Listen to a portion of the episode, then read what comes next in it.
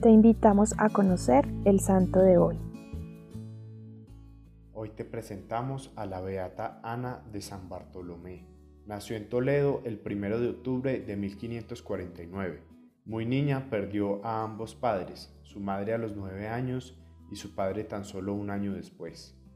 Por esa época sintió también la vocación religiosa, sin embargo sus hermanos mayores no hicieron eco de esa solicitud y le pidieron esperar.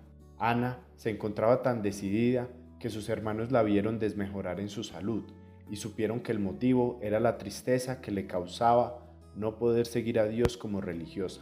Por lo tanto, le permitieron seguir su vocación, pero también ofrecieron una novena a San Bartolomé por su salud y por esa nueva etapa.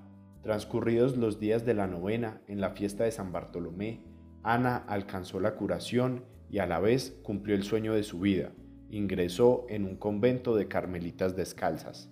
Ana fue contemporánea de Santa Teresa de Jesús, quien renovó el carisma carmelita. Se conocieron en Salamanca en el primer convento renovado por Santa Teresa y en adelante trabajaron de manera conjunta y con gran celo por la renovación espiritual de las carmelitas y de la sociedad. Ana fue la mano derecha de Santa Teresa, casi de manera literal, pues cuando esa santa enfermó de un brazo, fue Ana quien le sirvió de cocinera, secretaria, confidente y sobre todo de apoyo espiritual.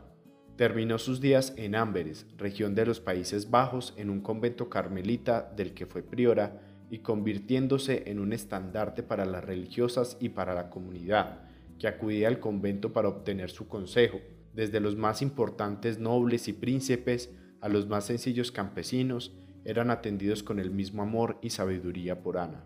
Hoy, quiero proponerte que le hables, escribas o llames a un amigo para que sienta que sigues estando ahí y eres un apoyo en su vida. Señor, te pedimos que por la intercesión de la Beata Ana de San Bartolomé sepamos buscarte en las grandes obras, pero sobre todo en la cotidianidad y en las personas que nos rodean. Amén. Cristo Rey nuestro, venga a tu reino.